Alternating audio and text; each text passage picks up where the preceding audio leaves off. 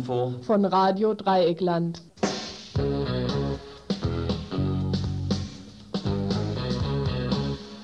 Guten Abend, liebe Hörer. Hier ist das Mittwochsinfo vom 13.03.91. Verantwortlich sind Thomas, Alex, Bernhard und Dominik. Die Themen heute sind die aktuelle Situation in Jugoslawien und Warenstreiks in Freiburg. Nun zur ersten Kurzmeldung. Tibeter protestierten gegen die Besetzung ihres Landes. Wenig beachtet wurde eine Kundgebung von ca. 500 Tibetern am vergangenen Samstag in Bern. Anlässlich des 32. Jahrestages tibetischen, des tibetischen Aufstandes gegen die chinesische Herrschaft am 10. März 1959 protestierten die Tibeter vor der chinesischen Botschaft gegen die Besetzung ihres Landes.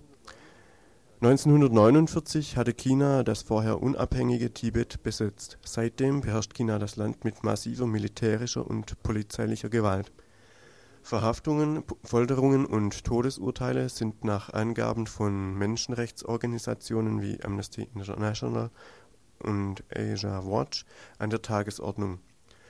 Dennoch sind die Proteste gegen diese Menschenrechtsverletzungen bei westlichen Regierungen nicht gerade auf Gegenliebe gestoßen. Für ihre in Anführungszeichen kooperative Haltung im UN-Sicherheitsrat konnte die chinesische Regierung während des Golfkrieges Punkte sammeln. Englands Premierminister Major weigerte sich denn auch vor kurzem, den Dalai Lama, den obersten Repräsentanten des tibetischen Widerstandes, überhaupt zu empfangen. Caritas Schwangerschaftskonfliktberatung spiegelt soziale Notlagen wider. Die Caritas Freiburg gab heute bekannt, dass in erster Linie Armut und Wohnungsprobleme die Gründe sind, weshalb schwangere Frauen die Beratungsstellen der Caritas in Anspruch nehmen Außerdem würden Schwangerschaften auch wegen der beruflichen Situation oder wegen Arbeitslosigkeit zu Konfliktfällen, so die Caritas, führen. Hinzu kommen bei abtreibungswilligen Frauen häufig auch Probleme in der Partnerbeziehung oder in letzter Zeit auch verstärkt die Schwierigkeiten, die Frauen in Deutschland haben, weil sie hier als Ausländerin oder Flüchtling leben was die Caritas den Frauen nun im Einzelnen geraten hat, konnten wir heute nicht mehr erfahren. Ebenso wenig, welche Konsequenzen die Caritas aus dieser Situation vieler schwangerer Frauen zieht. Die Diskussion um den Paragraph 218 ist ja wieder in vollem Gang und damit auch die Diskussion um die Frage, ob die Zahl der Abtreibungen mit dem Strafrecht gesenkt werden kann oder soll.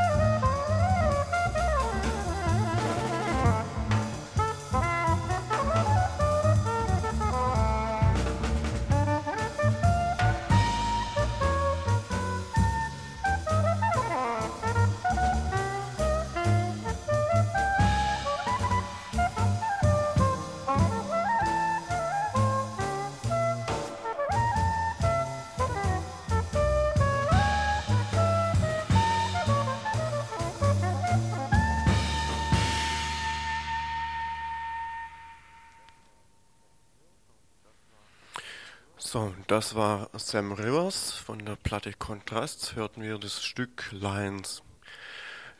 Die Trennermusik, die wir vorher hatten, ähm, das Salsa-Stück ist übrigens von der Gruppe Connexion Latina und das äh, Stück heißt Calorcito.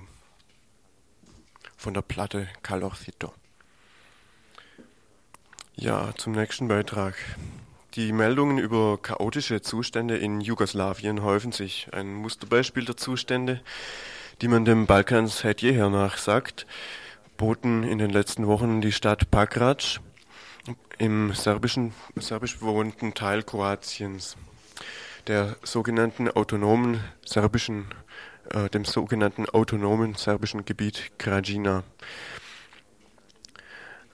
Ähm, als diese zum autonomen Gebiet erklärt worden war, wurde die reguläre kroatische Polizei von sogenannten serbischen Polizeireservisten entwaffnet.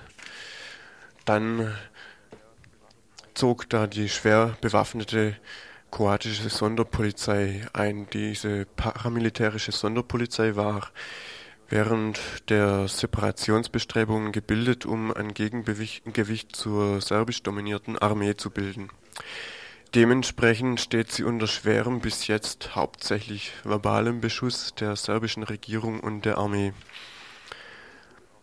Diese, die Armee, wurde auch prompt nach Pakrac geschickt, wo sie sich mit der äh, kroatischen Sonderpolizei einige Scharmützel lieferte.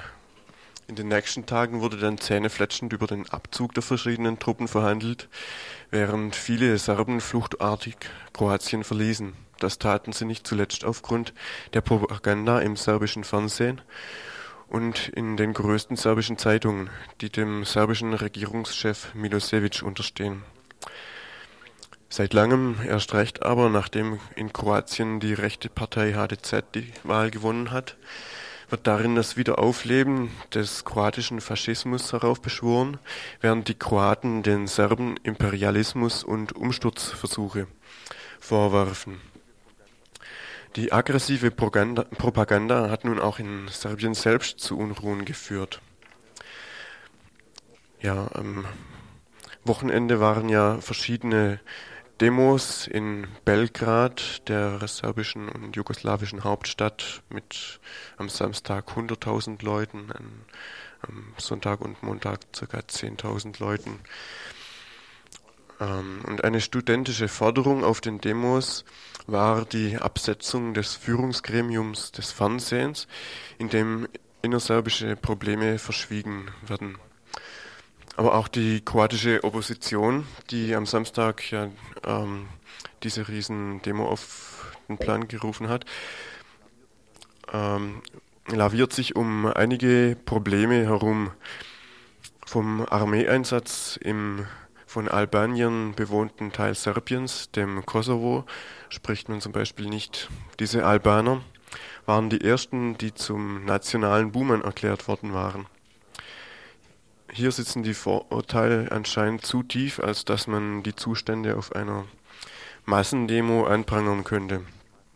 Aber es bleiben trotzdem noch genug Zustände übrig, über die man äh, schimpfen kann und die weniger mit den Nationen zu tun haben. Die, national, äh, die kulturellen Unterschiede zwischen den Hauptkontrahenten Serbien und Kroatien sind auch die geringsten in ganz Jugoslawien. Es ist, ähm, als würden sich Schwaben mit Badener bekriegen.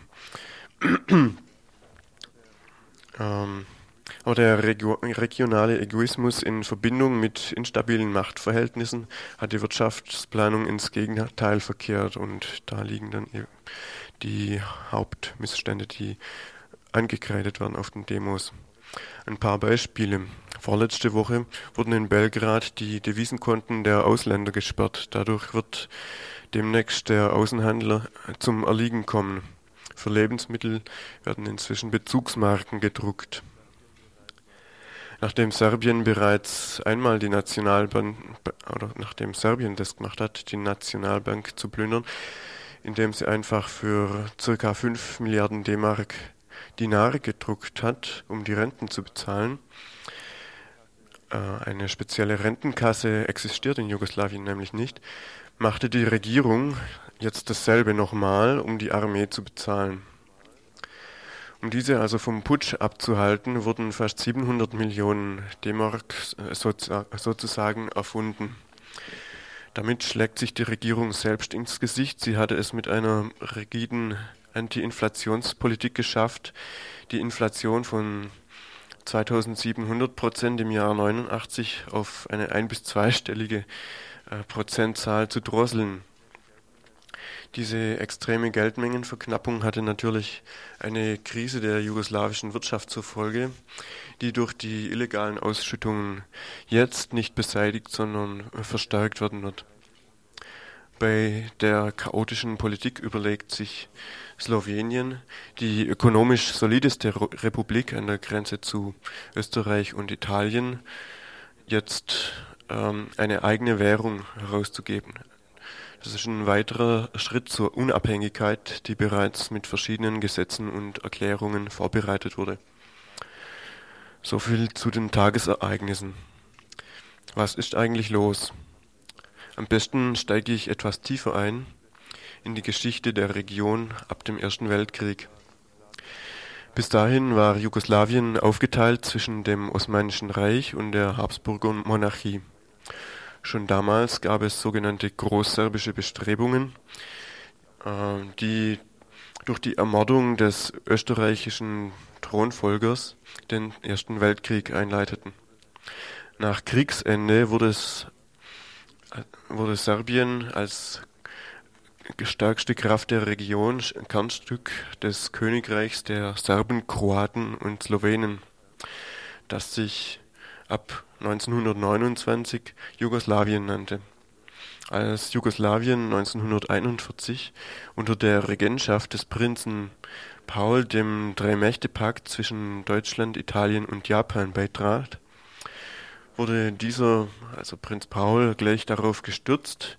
Jugoslawien tat, trat ja, Tage später wieder aus dem Drei-Mächte-Pakt aus. Das war für die deutschen Truppen der Anlass zum Einmarsch. Unterstützt wurden sie von kroatischen Kreisen, die mit ihrer Satellitenrolle im serbischen Königreich unzufrieden waren.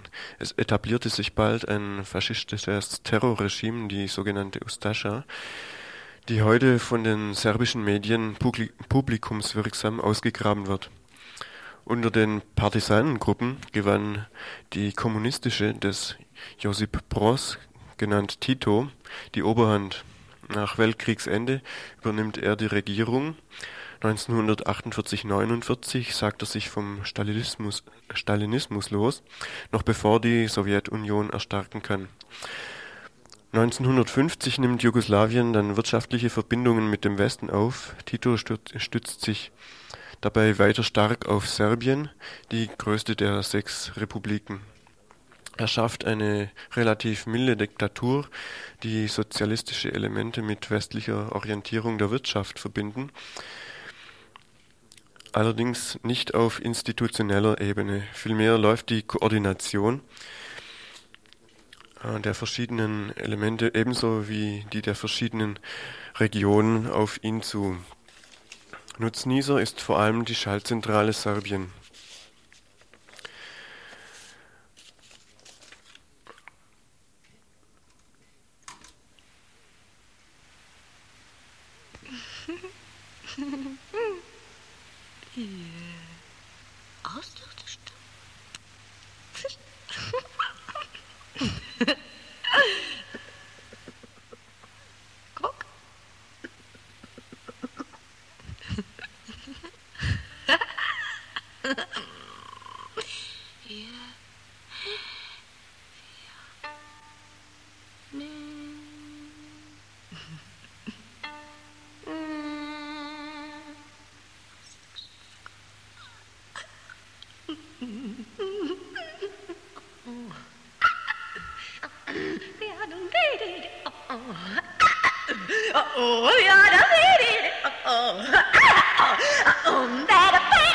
好啊。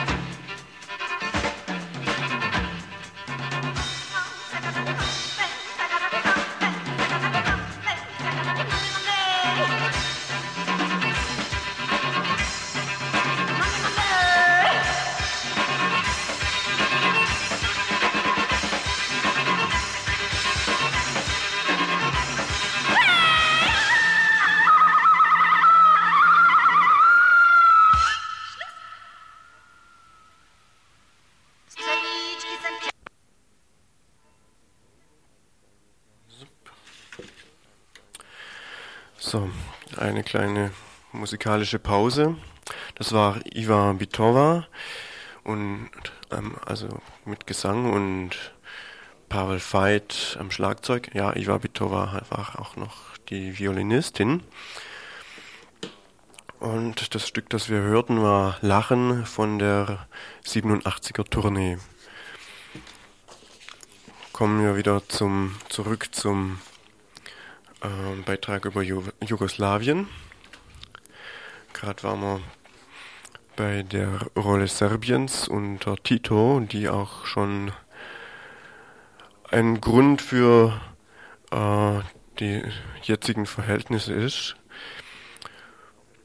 die hauptsächlich davon bestimmt sind, dass Tito keine Vorbereitungen für seinen Abtritt getroffen hat. Das heißt, er schuf keine ausreichenden Strukturen, die die Macht aus seinen Händen übernehmen konnten.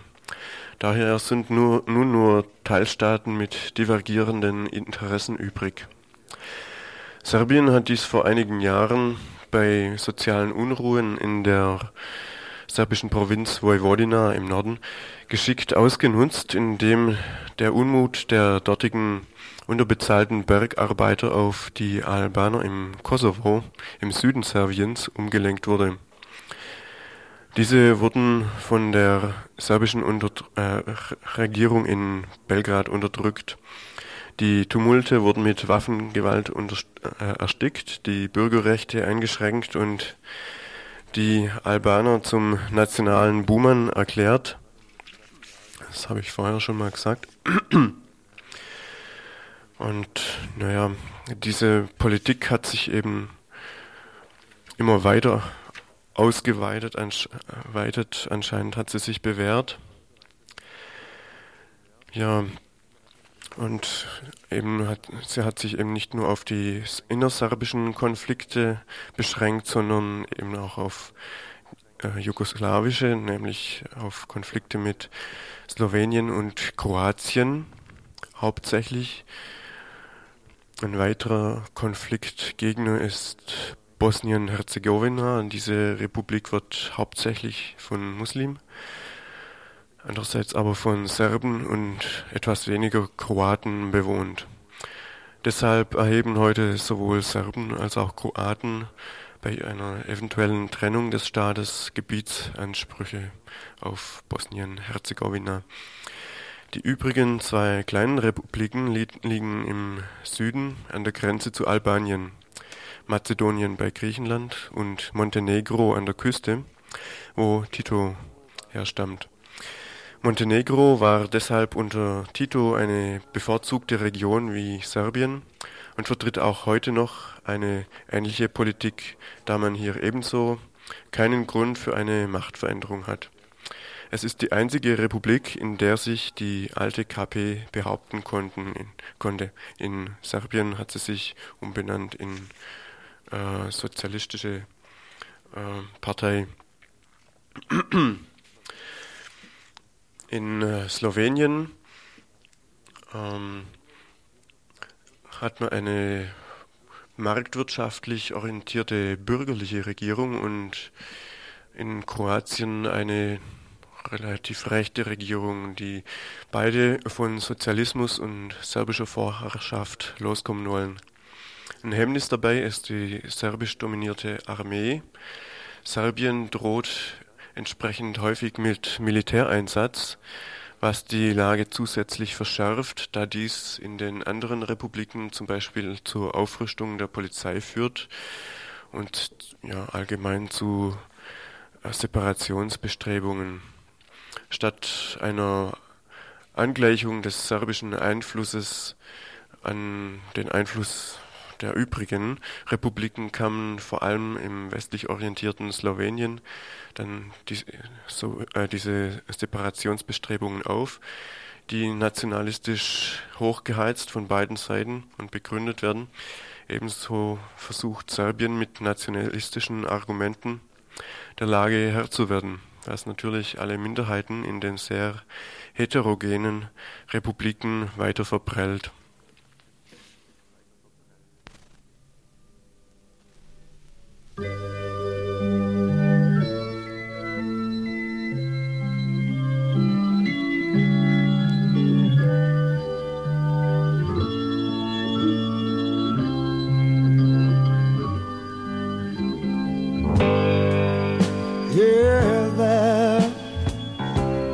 what you gonna do now?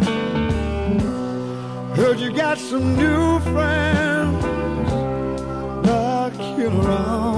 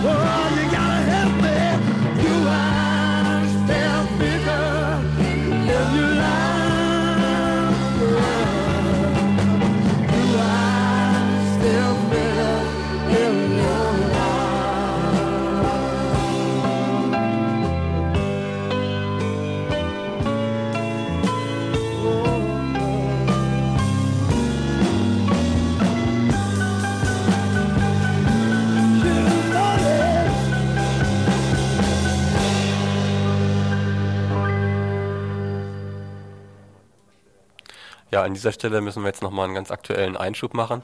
Wir hatten gerade erfahren, dass also beim Hauptpostamt hier in Freiburg zurzeit auch gerade ein Warnstreik stattfindet.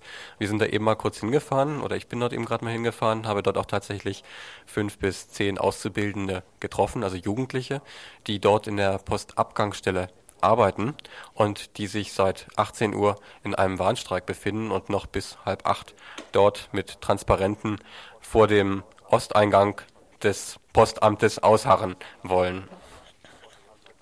Ich habe ein kurzes Interview gemacht, das wollen wir jetzt mal gerade einspielen.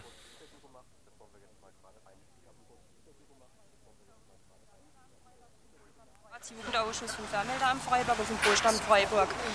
Uns speziell als Jugend geht es darum, dieses Mal ist es so, dass das das erste Mal ist, dass eine Jugendförderung eigenständig aufgestellt worden ist, speziell für Jugende, für Jugendliche. Ich selber bin die Bezirksjugendleiterin hier. Wie sieht die aus? Die Jugendförderung besteht darin, dass wir also eine überproportionale Steigerung der Ausbildungsvergütung möchten. Ist das ein absoluter Betrag oder nur mehr Prozente? Das sind ein absoluter Betrag. Wir fördern momentan. Wie hoch der? Ist momentan besteht ja im ersten Ausbildungsjahr, da kann ich dir jetzt viel erzählen, das ist tatsächlich 47, das sind 47 Prozent der Lohngruppe 4. Das ist derzeit um die 1192 Mark auf, der sich dann nochmal 3 Prozent hochstaffelt bis zur letzten Stufe 50 Prozent der Lohngruppe 4, die wir möchten, als Auszubildende. Ganz einfach deswegen, es muss den Auszubildenden die Möglichkeit gegeben werden, irgendwann einmal unabhängig und selbstständig vom Elternhaus leben zu können. Es ist so, dass äh, unsere Forderung für die Jugend speziell nicht über- bzw. utopisch ist, sondern die ist realisierbar.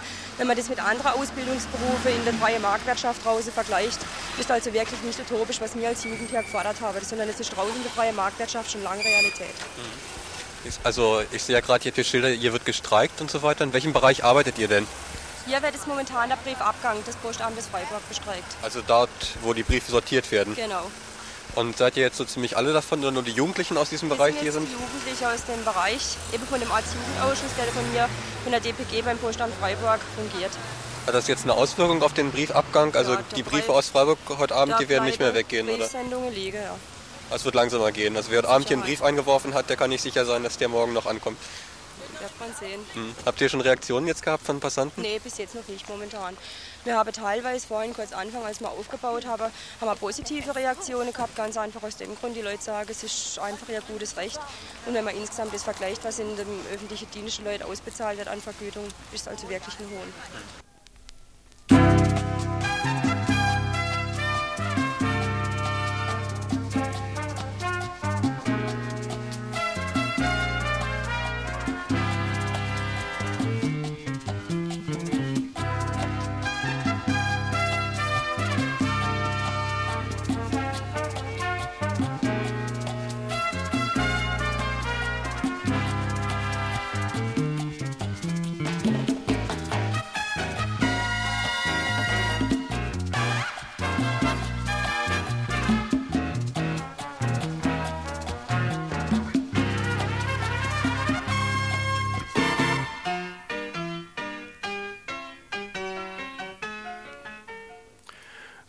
Nächstes kommt ein Beitrag, der uns heute über Telefon aus Kassel erreicht hat, von einem Mitarbeiter des Freitagsinfos, der uns da unter die Arme gegriffen hat. Und weil das äh, so schlechte Tonqualität war, lesen wir das jetzt einfach vor. In Hessen fängt jetzt also der Versuch an, eine rot-grüne Koalition in, wie es so schön heißt, Regierungsverantwortung zu setzen. Anders als beim ersten Versuch ist es weniger eine Notlösung als eine von beiden Seiten gewollte weitere Regierung. Die Grünen sind, anders als damals, bar jeder Zweifel, ob sie sich an dieser Regierung beteiligen wollen. Joschka Fischer, schon beim ersten Koalitionsversuch der Treiber der Übernahme von Verantwortung, stand auch diesmal im Mittelpunkt. Der gesamte Wahlkampf wurde mit seinem Foto auf den Wahlplakaten betrieben. Er wird jetzt Umwelt- und Atomminister sowie Minister für den Bundesrat für diese Ämterhäufung verzichteten die Grünen sogar auf das Frauenministerium und nahmen mit dem Ministerium für Familie, Jugend und Gesundheit Vorlieb.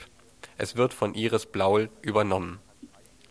Die SPD, jetzt unter Hans Eichel, Ex-Oberbürgermeister von Kassel und davor Polizeipräsident daselbst, ist ebenfalls anders als der frühere Ministerpräsident Holger Börner überzeugt von dieser Koalition er sprach sogar von einem zukunftsweisenden Bündnis, eine Äußerung, die in der sonst gerade um sich greifenden Tiefstapelei wenig passt. Programmatisches Bündnis ist ansonsten die Sprachregelung auf beiden Seiten. Die SPD nutzt dieses Bündnis, um sich einen neuen Anstrich von Aufgeschlossenheit zu geben. Paritätische Aufteilung der Ministerinnenämter, ein scheinbar klares Ja zum Ausstieg aus der Atomenergie sind dafür Signale Fazit: Zwei Parteien haben sich hier zusammengefunden, deren Profile nach außen hin immer weniger auseinander liegen. Die Grünen haben sich vollends von ihren Grundsätzen der Basisdemokratie, Rotation und der Absage an den Personenkult entfernt. Joschka Fischer ist ihr Spitzenkandidat, ihr Oberminister und ihr Wortführer. Eine Gegenposition ist bei den Hessen-Grünen nicht auszumachen. Die SPD versucht, das Holger-Börner-Dachlatten-Image abzuschütteln ein Versuch, der, wenn man die Kommunalpolitiker und unteren Ränge der Hessen-SPD ansieht, etwas hilflos aussieht. Also eine ganz normale Koalition zweier Parteien, die sich selbst links der Mitte ansiedeln, ein ganz normaler parlamentarischer Vorgang. Die Grünen sind nun eine vollkommen etablierte Partei. Das Einzige, das von ihren Zielen übrig geblieben ist, ein bisschen Pep im Auftreten und ein bisschen mehr Frauen in den Ämtern wird von der SPD nun Stück für Stück übernommen. Was die Inhalte angeht, so sind die Grünen jetzt voll drin im Sachzwänge-Poker. Ortsumgehungen gegen Naturschutzgebiete zu schachern, hier ein Autobahnteilstück mehr und dafür irgendwo eine Abfallgrube weniger. Davon, dass die Grünen in den Parlamenten die außerparlamentarische Opposition vertreten wollten, ist wohl nichts mehr übrig. Soweit jetzt dieser Kommentar von Dominik vom Freitagsinfo.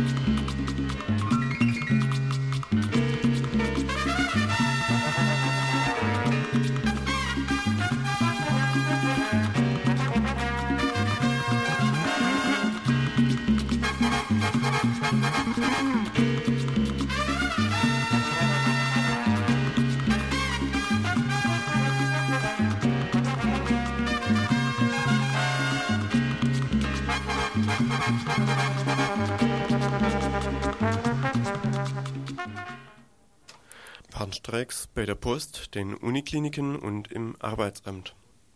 Auch heute hatten die Gewerkschaft Öffentliche Dienste, Transport und Verkehr und die Postgewerkschaft zu Warnstreiks aufgerufen. In Freiburg waren die Telefonauskunft, die Postverteilanlage, die Unikliniken und das Arbeitsamt von kürzeren Arbeitsniederlegungen betroffen. Wer heute Morgen also in sein Postschließfach schaute, konnte dort nur Leere finden, die Telefonauskunft erteilte von 9.30 Uhr bis 11.30 Uhr keine Auskünfte.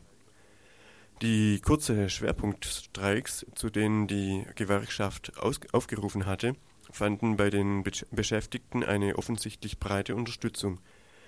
Zumindest zeigte sich Gebhard Gotterbarm, Bezirksvorsitzender der Postgewerkschaft, recht zufrieden über die Streikbeteiligung.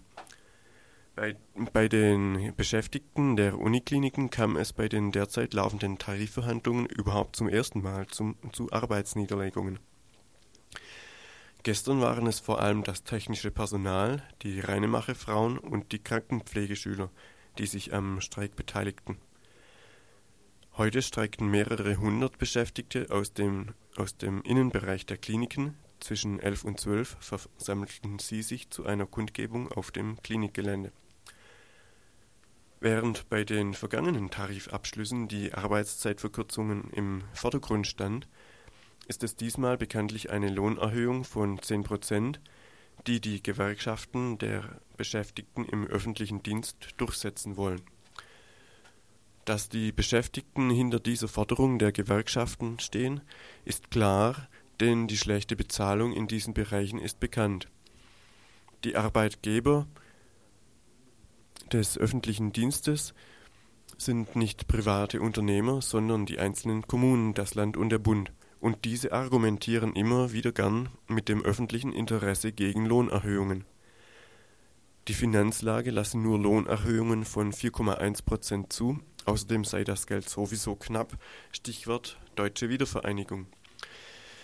Hinter dieser Diskussion steht wieder einmal die alte Frage nach der Verteilung des gesellschaftlichen Reichtums. Die Forderung nach Zurückhaltung, nach dem Gürtel enger schnallen wird immer schnell erhoben, besonders gegenüber den Gewerkschaften.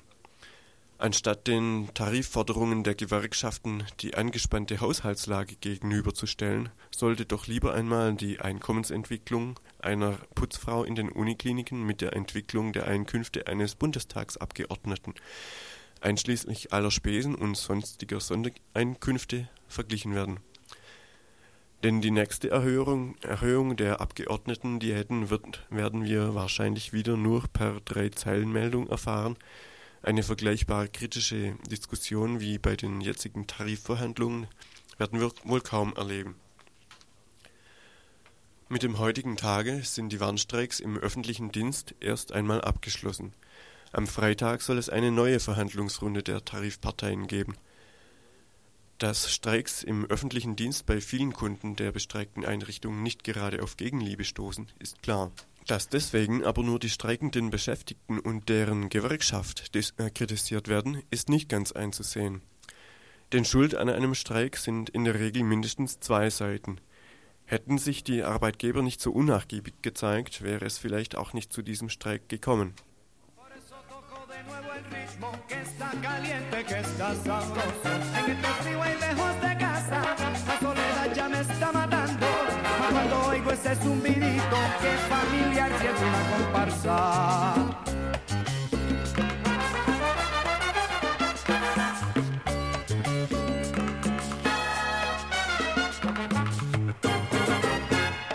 Pero no hay mal que dure 100 años, tampoco hay cuerpo que lo resista. Me hace feliz de rato en ratito, voy recordando la serenata. Me hace feliz de rato en ratito, voy recordando la serenata.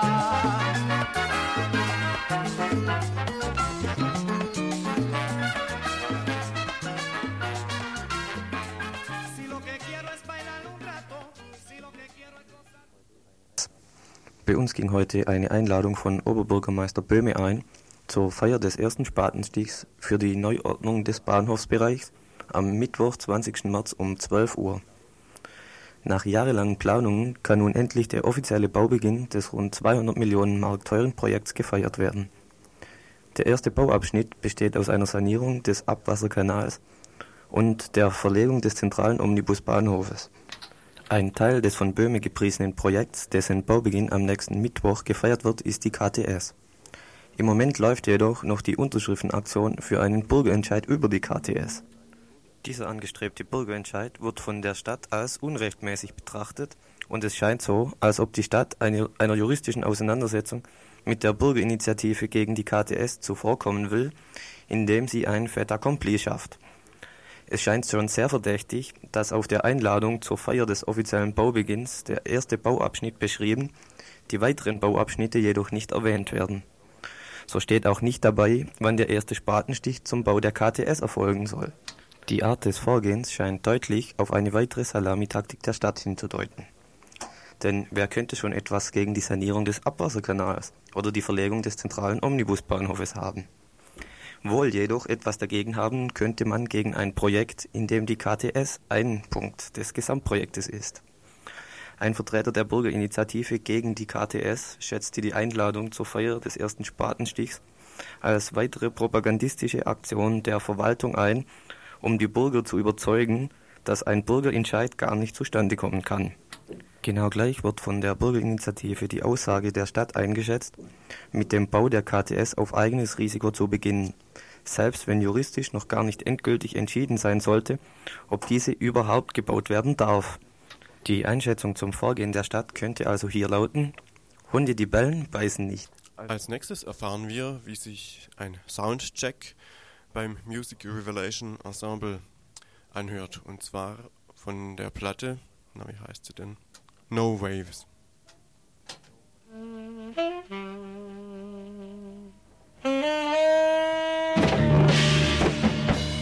Thank you very much.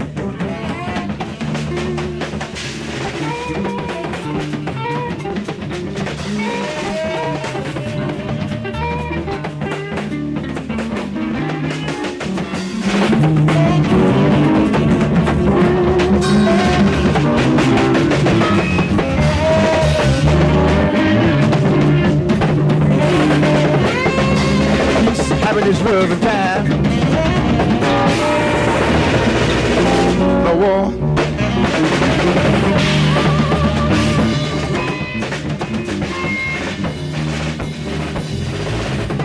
All money to the music man, good man.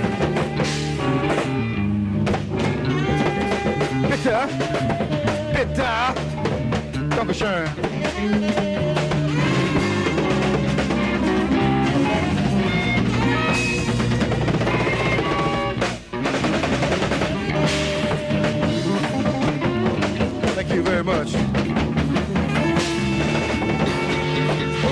manager the music band, George's Land. Bitter, bitter, bitter, Dr.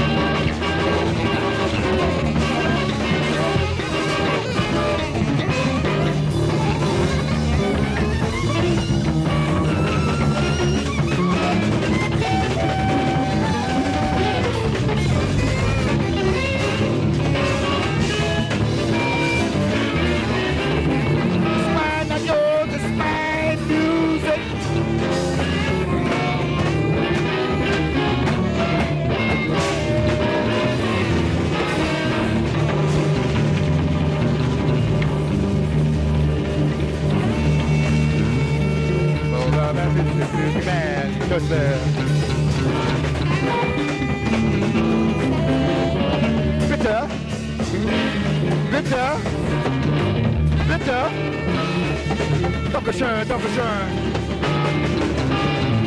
Oh, God, man, this is most bad. There. Bitte, bitte, bitte, Dankeschön.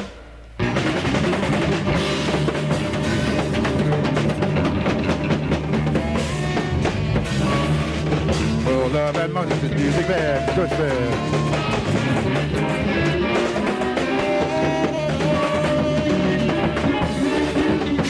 Dankeschön, Dankeschön. Bitte, bitte.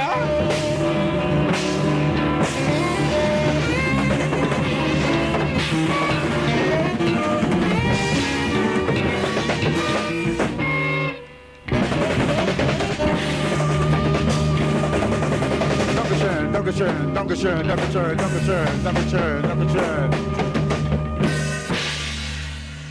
Auf Wiedersehen.